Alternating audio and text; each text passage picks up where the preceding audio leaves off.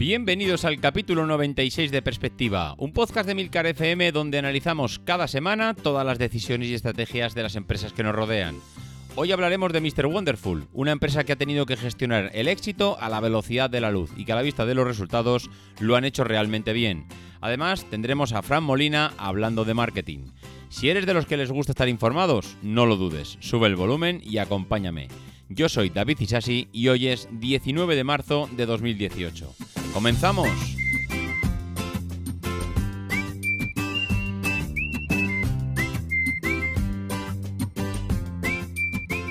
Muy buenas a todos, ¿cómo estamos? Pues aquí estamos, una semanita más delante del micro.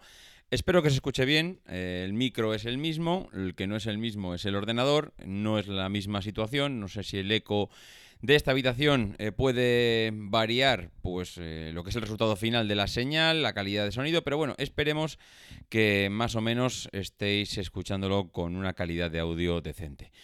Bueno, pues una semanita más aquí, eh, como decíamos, y esta semana pues también, la verdad es que últimamente me estoy animando con las historias de empresas, porque en el grupo de Telegram pues están saliendo diferentes noticias relacionadas con novedades que van surgiendo en estas empresas y hay algunas de ellas, como es el caso de la de hoy, con Mr. Wonderful, que no lo había escuchado nunca. Y como no lo había escuchado nunca, pues eh, nada, va rascando un poquito en dos o tres noticias por ahí y es súper curioso la historia de, esta empresa.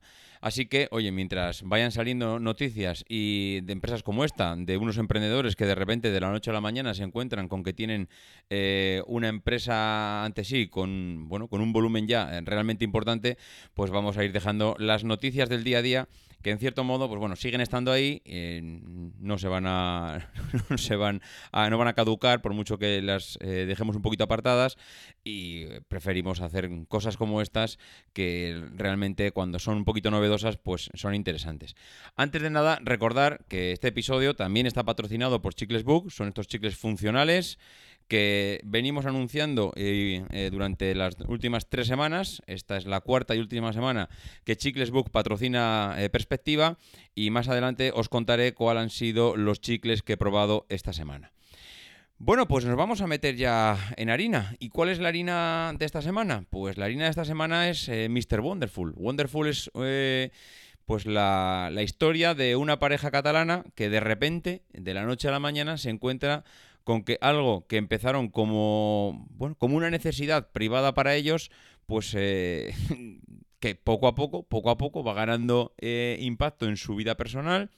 Se dan cuenta que aquello que van haciendo entre horas, pues es algo más y que tienen que dejar su trabajo. Tienen que dejar ese trabajo porque eh, este, el resultado de este, de este poquito más durante todos los días es que les va comiendo en el día a día y se dan dando cuenta que el éxito pues es arrollador. Y claro, pues que al final yo creo que cualquier persona que monte su empresa y tiene ese afán de emprendimiento es mucho mejor, mucho más satisfactorio, a la vez que también tiene que ser pues, eh, no sé, arriesgado, tiene que ser preocupante dejar tu empresa para montar por tu cuenta eh, eh, una empresa sin, bueno, con, la inquietud de saber que no va a pasar, o sea, de saber que no tienes ni idea cómo, cómo puede ir la cosa, ¿no? Porque te puede ir bien, lo mismo que te puede ir mal, y, al final acabas de dejar tu trabajo, tu sueldo fijo todos los meses, por algo que tiene cierta incertidumbre. Pues esta, esta pareja eh, catalana eh, se dieron cuenta que a través de su, digamos, sus conocimientos, eh, que realmente son conocimientos, ¿no? Ellos empezaron todo esto cuando fueron a, a casarse. Cuando fueron a casarse, empezaron a buscar, pues, empresas y como hacemos todo el mundo cuando nos casamos, ¿no? Pues el que organiza eh, la, empresa, no dejan de ser empresas, un restaurante es una empresa, donde celebrar el, banquete de la boda, una empresa que les suministre em, los trajes, una empresa que les, bueno, todo este tipo de empresas que rodean a una boda y que ellos, bueno, pues estaban intentando buscar una empresa que, tuviera esas tarjetas de invitación para la boda para que bueno, ellos enviaran a sus invitados y se dieron cuenta que esas, em, esa empresa de, de pequeños detalles de invitación como ellos lo querían, pues no existía, no encontraban lo que ellos querían. Y entonces dijeron, oye, pues oye, ya que no encontramos algo eh, como lo que nosotros estamos buscando, pues vamos a hacerlo nosotros, ¿no? Tenemos ciertas habilidades con el tema del diseño gráfico y entonces, pues, pues yo creo que a ellos no les parecía ninguna locura pensar en diseñar ellos mismos su, bueno, su tarjeta de invitación con las frases que querían poner y, ahí es donde nació la idea, ¿no? Es, eh, leéis la historia de, de Javi Aracil y Angie Cabal, es, como decía, un matrimonio que plantean su boda, ellos los dos son diseñadores, eh, trabajan en publicidad y en una empresa de diseño. Entonces, cuando están preparando la boda, se dan cuenta que hay cosas que no pueden encontrar y se lanzan al vacío. El resultado, pues inmediatamente tienen un éxito arrollador porque, mm, bueno, lo hacían, como decía antes, en su tiempo libre, lo compaginaban con sus trabajos, pero cada vez esto empieza a tener más demanda. Los amigos, los familiares, la gente que les rodea empieza a ver esos diseños y se lo empiezan a pedir, empiezan a llegar peticiones, empiezan a llegar clientes y es entonces cuando, bueno, empiezan a plantear eh, el nacimiento de Mr. Wonderful, que al final no deja de ser eh, merchandising para bodas, eventos y, y demás, ¿no?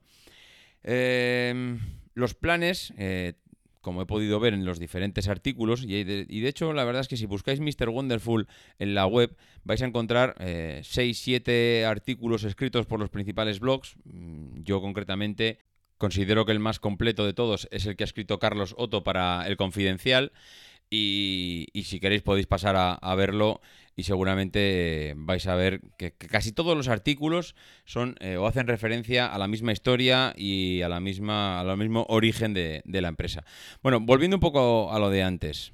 Los planes de la empresa, desde luego, no pasan por eh, hacer lo que hicieron al final, sino que lo que ellos plantean es, oye, mira, eh, en nuestro estudio vamos haciendo los encargos que tenemos de los diferentes clientes, pero no nos centramos únicamente en los clientes finales, sino que nos lanzamos a, las redes sociales, concretamente en Facebook, donde van subiendo pues esas, esos dibujos, esas frases motivadoras, eh, esas pequeñas viñetas que ellos van diseñando y que eh, parece ser que desde luego tiene una repercusión bestial, porque se van haciendo virales, eh, ya sabéis cómo funcionan las redes sociales, como hay algo que se haga viral, acaba llegando hasta el último rincón del planeta y empiezan a, llegarles seguidores de todos lados. Era gente que no conocía su estudio de diseño gráfico, pero que eran fans de la marca porque les habían conocido en, redes sociales.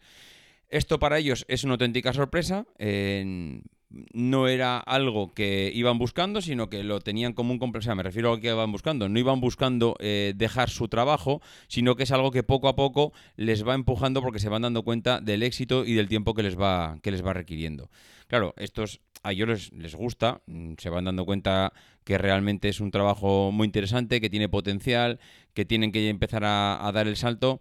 Y claro, cuando te das cuenta que cada vez tienes más likes en Facebook, que cada vez te comparte más gente, que pasas de tener eh, enseguida mil fans en Facebook y que a día de hoy tienes más de 750.000, pues claro, eh, algo tienes que hacer. No puedes dejarlo ahí porque realmente la expansión y la carrera meteórica que tenían por delante, pues eh, estaba más que claro que, pasaba por un éxito eh, asegurado.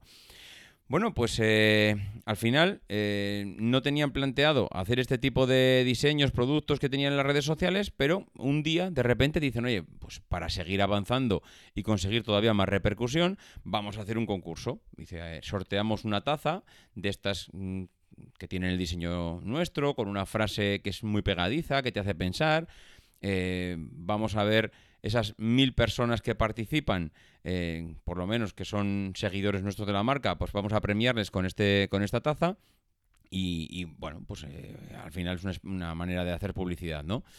Bueno, pues ellos hacen esta, esta campaña, lanzan ese, ese sorteo entre los eh, clientes, bueno, entre los clientes, entre sus seguidores en Facebook y se dan cuenta que una vez que llega, que termina esta promoción, pues eh, hay gente que le dice, oye, mira, a mí no me ha tocado la taza, pero lo que quiero es comprar la taza porque me gusta. Eh, yo sé que no me ha tocado, pero es que, claro, se dan cuenta que dice, ostras, es que realmente hay un potencial increíble, porque es que es un producto que estábamos regalando y que a la gente ya sabéis cómo somos, que cuando hay algo regalado, pues que nos apuntamos a cualquier cosa, pero es que en este caso no era solo el que le había tocado y el que le había llegado la taza, sino que había muchos más eh, que querían la taza. De hecho, el primer día ellos dicen que ya tenían 60 pedidos de la taza. O sea, es decir, una taza con un logotipo, con un diseño que era simplemente un regalo y que al día siguiente ya tienen una avalancha de pedidos, eh, bueno, pues que ya habían comprado eh, no solo la taza, sino que ya habían comprado pues de, bueno,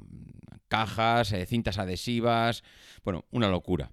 Bueno, pues la sorpresa para ellos no queda ahí, sino que eh, poco a poco van desarrollando cada vez más cosas y empiezan a meterse eh, de lleno en el negocio. Empiezan a diversificar el producto, daros cuenta que estamos hablando de tazas. Mm, claro, esto lo podemos extrapolar a muchas más cosas. Mm, material de papelería, estuches, mm, los típicos... Eh, iba a decir los típicos imanes que ponemos en la, en la cocina, en los frigoríficos, en las neveras.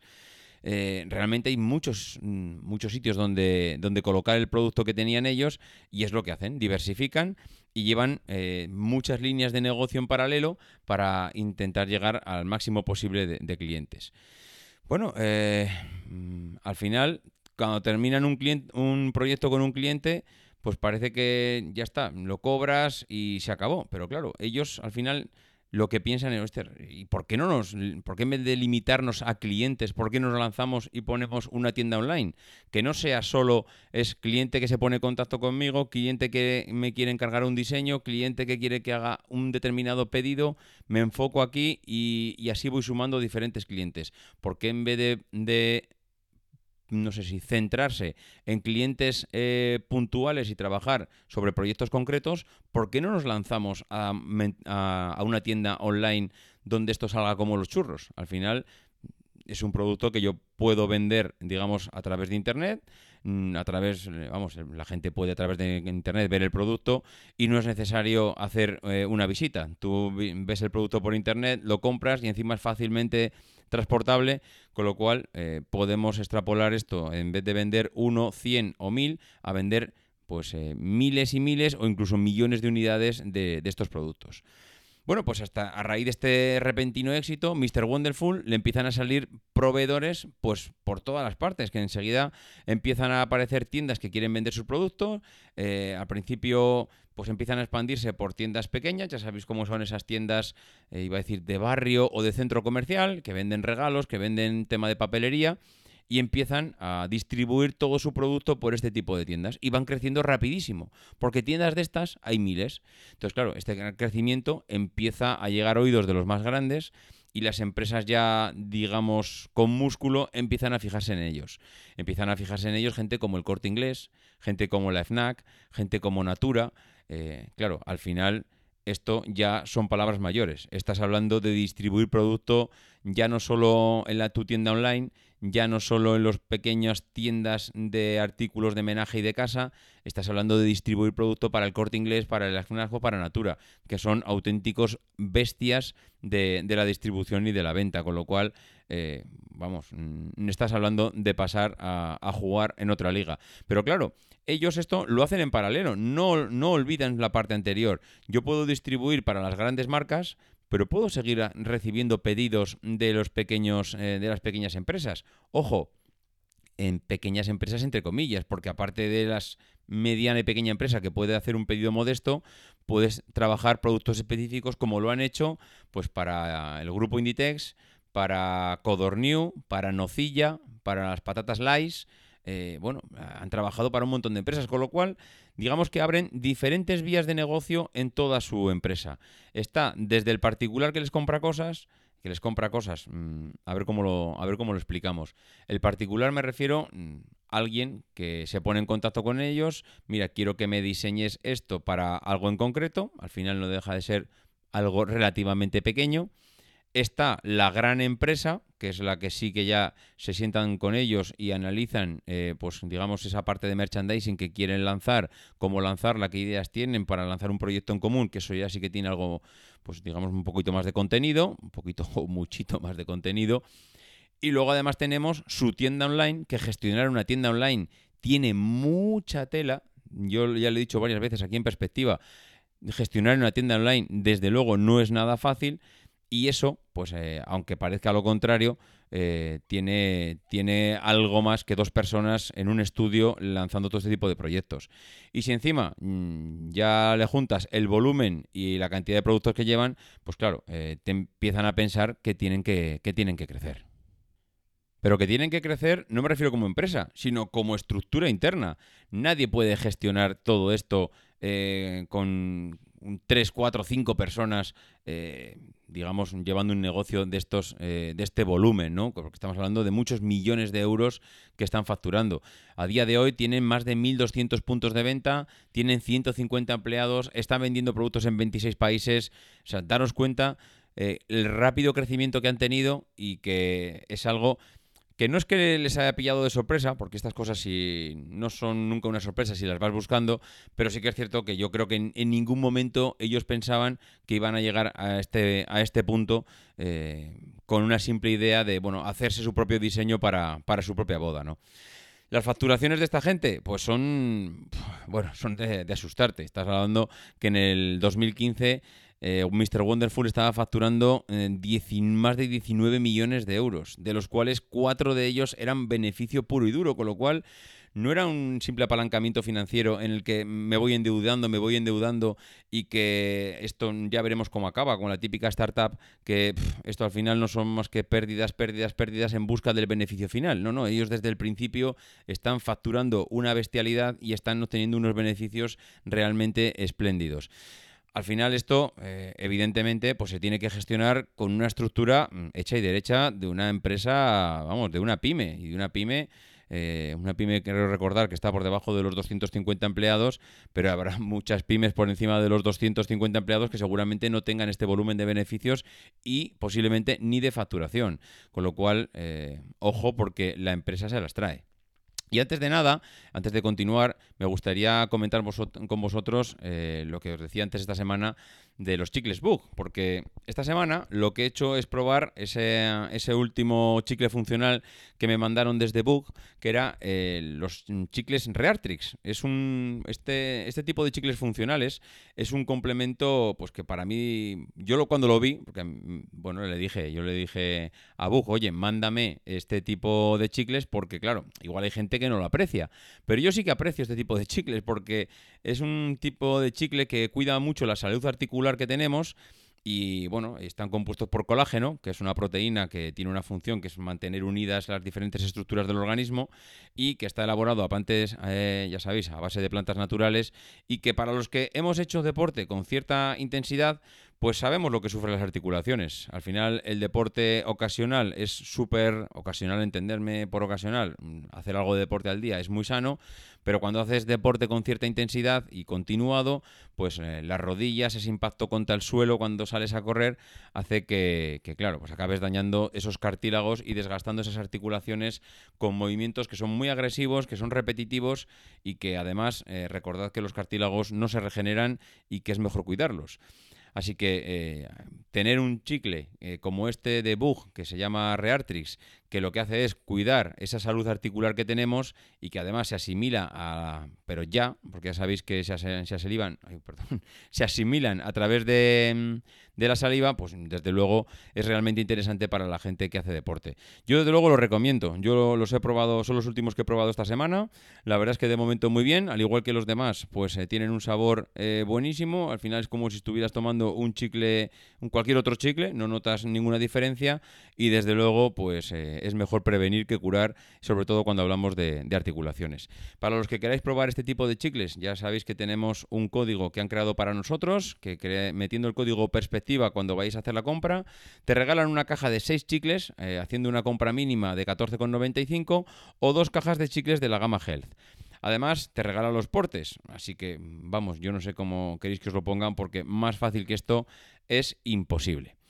Bueno, pues volvemos a Mr. Wonderful. Habíamos quedado eh, hablando de sus cifras y hablando de las cifras, pues eh, parece que la cosa no se va a quedar ahí, porque están pensando en, crecer.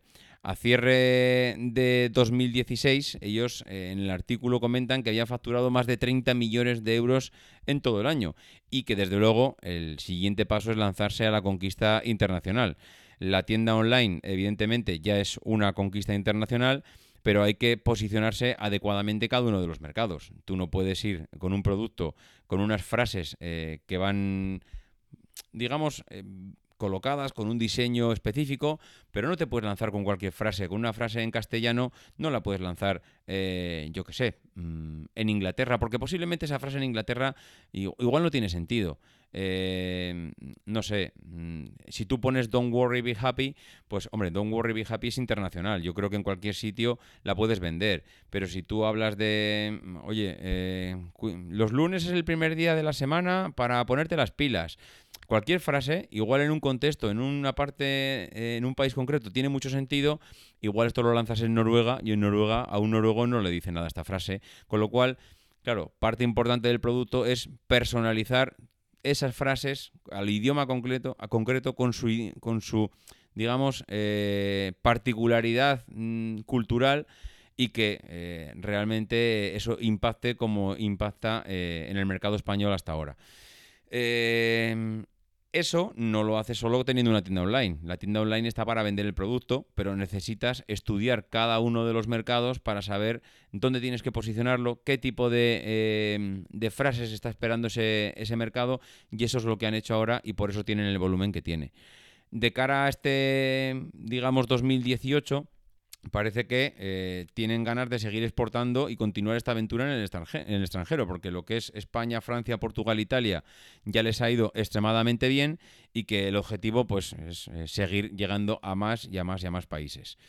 Eh, Facebook, desde luego, ha sido para ellos algo fundamental. Yo creo que eh, toda esa parte de, de virabilidad del producto ha sido lo que les ha lanzado a que reciban tantos pedidos, pero mm, han sabido interpretar muy bien que una cosa... Mira, además me acuerdo, porque cuando hablamos de Hawkers, es en las gafas. Las, gafas de Hawkers, recuerdo que decíamos, eh, necesitan invertir tanto dinero en redes sociales que ha llegado un momento que el esfuerzo que tienen que hacer para posicionar y para vender un único producto es ya eh, superior al beneficio que tienen las gafas.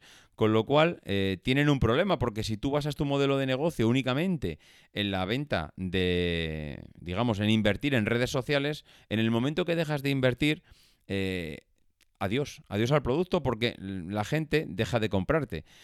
Eso, Hawkers ya comentábamos que lo estaba intentando corregir, sin, por no decir que, estaba ya prácticamente medio corregido porque estaban abriendo tiendas físicas, etcétera. Pero en cambio ellos han hecho, eh, y cuando digo ellos me refiero a Mr. Wonderful, han sabido posicionarse como empresa pero posicionarse no dependiente de las redes sociales. Han sabido sacar su propia eh, tienda online, han sabido eh, meterse en mercados extranjeros, han sabido trabajar con empresas pequeñas, han sabido distribuir en tiendas locales, han sabido distribuir en centros comerciales, a través de terceros, evidentemente, y han sabido también eh, captar grandes proyectos para multinacionales. Con lo cual, mm, bueno, pues evidentemente no tienes un problema como el que tenía Hawkers, que cuanto más dinero quieres ganar, más dinero tienes que invertir.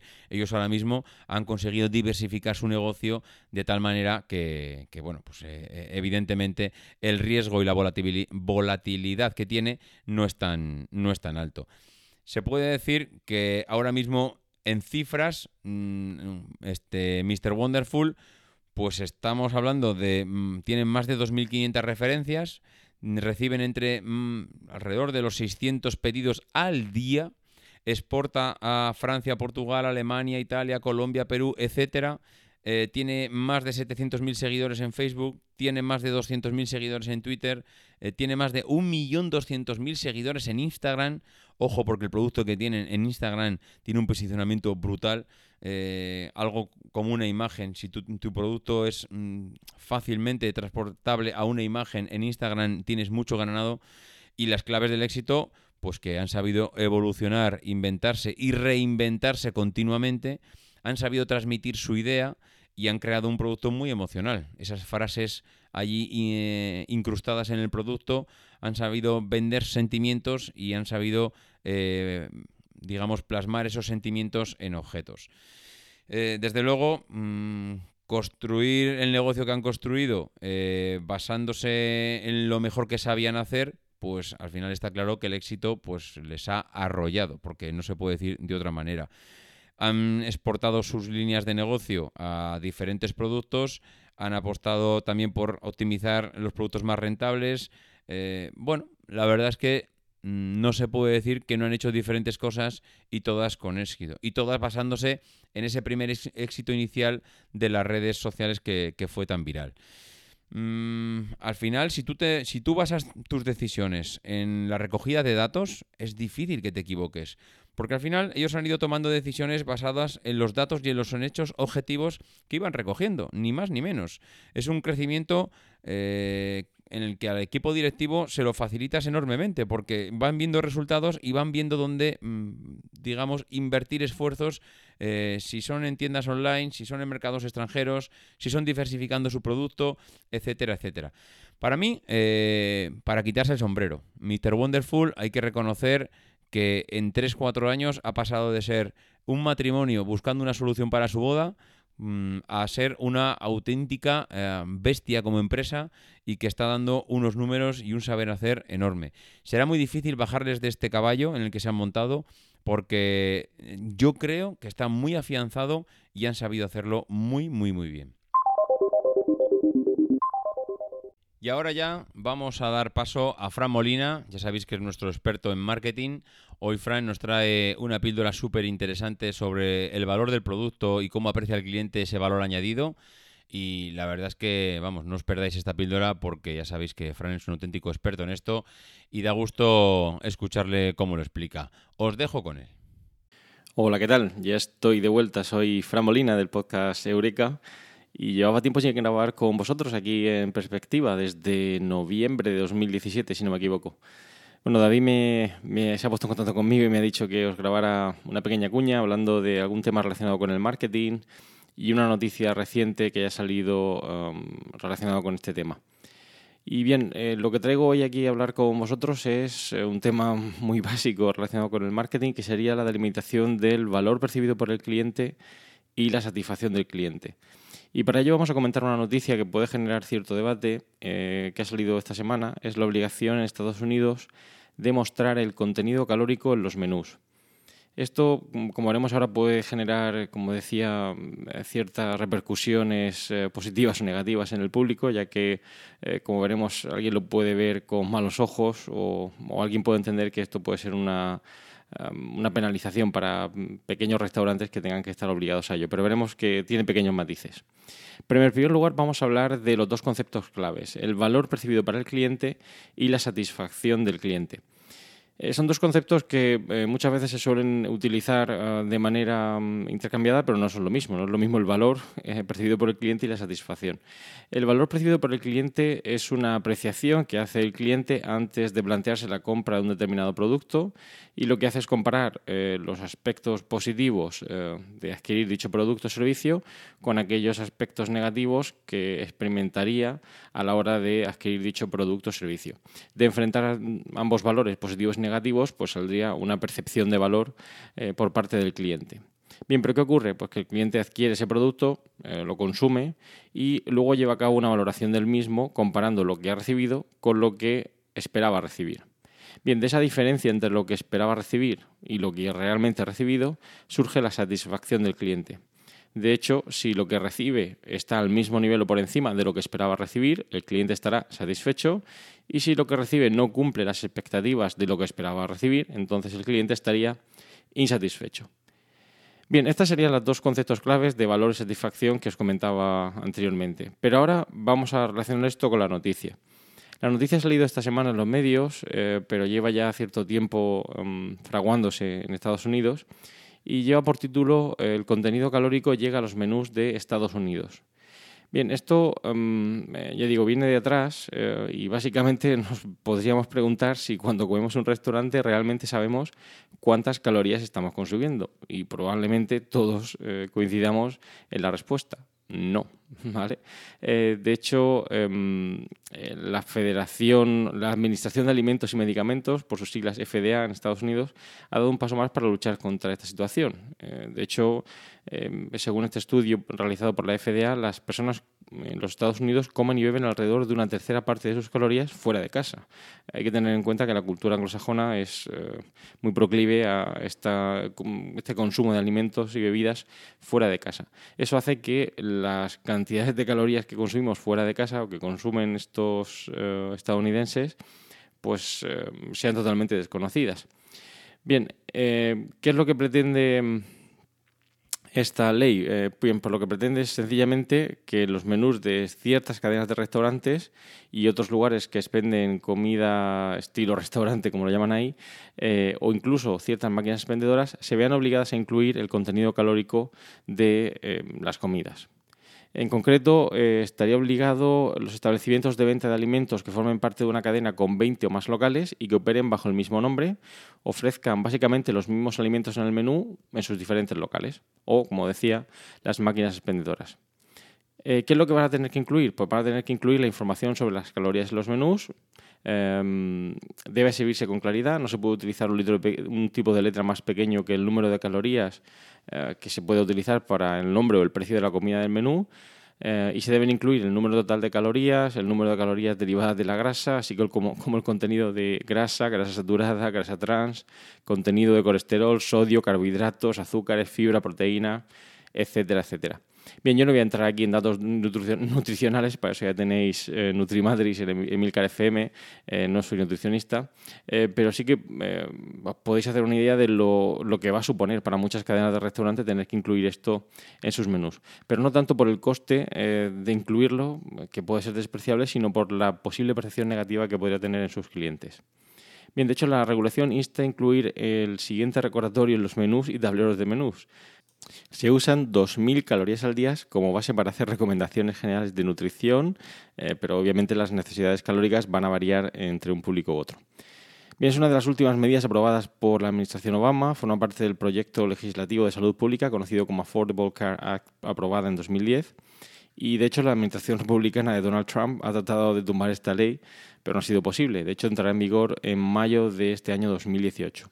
El objetivo es luchar contra la obesidad, principalmente la infantil. De hecho, dos tercios de los adultos en Estados Unidos y un tercio de los niños pues, sufren de sobrepeso o obesidad y también luchar contra la diabetes. De hecho, el impacto que tiene la sanidad, los tratamientos médicos eh, con este tipo de sobrepeso cuestan alrededor de 344 billones de dólares en Estados Unidos, que es más o menos el 20% del gasto de sanidad en este país. Bien, como digo, una medida polémica que algunos pueden no recibir con, eh, buenos ojos y el debate vendría ahora. Em, hay em, argumentos que podríamos poner a favor y en contra de, la gente que consume este tipo de comidas, sobre todo en restaurantes de comida rápida, pizzerías, etc. Algunos consumidores buscan precisamente no solo la comida rápida, sino em, una experiencia. Eh, cuando analizábamos el valor decíamos que son todos aquellos aspectos positivos y negativos que experimenta el cliente, pero es que realmente los clientes buscan no solo el producto, sino la experiencia que viven en dichos restaurantes. Eh, cuando vamos con niños, pues el parque, em, el entretenimiento, el regalo, etcétera. Eh, además es una comida que no solemos eh, consumir a lo mejor con mucha frecuencia, sobre todo en algunos eh, países, pues es una comida, una comida que se suele dejar para los fines de semana. Bien, en contra, pues se están ensalzando virtudes del producto, maquillándolos de alguna manera, incluyendo comidas que parecen saludables. Es decir, poniendo una hojita de lechuga o un poco de tomate, parece que la comida es saludable cuando realmente, entre comillas, pues no es del todo saludable porque son productos hipercalóricos en los cuales se mejora el sabor de la comida, pues añadiendo determinados componentes. Y luego además ofrece un tamaño extra grande a un precio ridículo. Si habéis estado en Estados Unidos, veréis que el tamaño súper grande es prácticamente, eh, el aumento de precio es prácticamente despreciable respecto al anterior. La duda vendría, ¿realmente estamos engañando al consumidor? Es decir, ¿dejará el consumidor medio de acudir a los restaurantes de comida rápida precisamente porque se incluye el contenido calórico en los menús? Probablemente no. Eh, pero probablemente va a ser más consciente del tipo de comida que estará consumiendo. El objetivo no es engañar al consumidor, eh, sino simplemente dejar eh, una información más clara sobre el producto que le estamos ofreciendo. Y esto va en línea con la percepción de valor que va a recibir el cliente, porque le vamos a dar toda la información que realmente necesita a la hora de realizar un juicio, de forma que a posteriori, cuando realice ese análisis de valor-satisfacción, vea si realmente está o no está satisfecho consumiendo este tipo de comida. Em, ya digo, es un debate al respecto que sigue estando en los medios sobre si se debe o no se debe hacer, pero em, probablemente sea lo más aconsejable. Bueno, pues con esto ya hemos terminado al final de esta pequeña píldora sobre marketing en el podcast de Perspectiva. Muchas gracias de nuevo a David Sisasi por dejarme contribuir en estas pequeñas píldoras y ya sabéis que podéis realizar vuestros comentarios o contactar conmigo en la dirección emilcar.fm barra eureka, por correo electrónico en eureka.fjmolina.com y los otros medios de contacto que encontrarás en emilcar.fm y también en el canal de Telegram de Perspectiva. Así que bueno, nos veremos por aquí en Perspectiva o en Eureka. Muchas gracias y propicios días. Pues muchas gracias, Fran. Yo creo que por mi parte tampoco tengo mucho más que añadir. Creo que el programa de hoy va, a poner punto y final aquí mismo. Recordaros los chicles book, recordaros que hoy es el último día que hablaremos de ellos. Recordad que existe esa promoción que si ponéis perspectiva cuando vayáis a comprar uno de los chicles eh, os beneficiáis de unas ventajas que han puesto solo para vosotros y que espero que, que os aprovechéis de ellas porque desde luego merece la pena. Para los que queréis dejar algún mensaje eh, sobre el capítulo de hoy, ya sabéis, emilcar.fm barra perspectiva. Para los que os queráis poner en contacto conmigo, davidisasi.mac.com, en Twitter arroba maxatine y en el grupo de Telegram. Pues por mi parte nada más. No dejéis de intentar ser uno de esos locos que hace lo imposible por cambiar el mundo.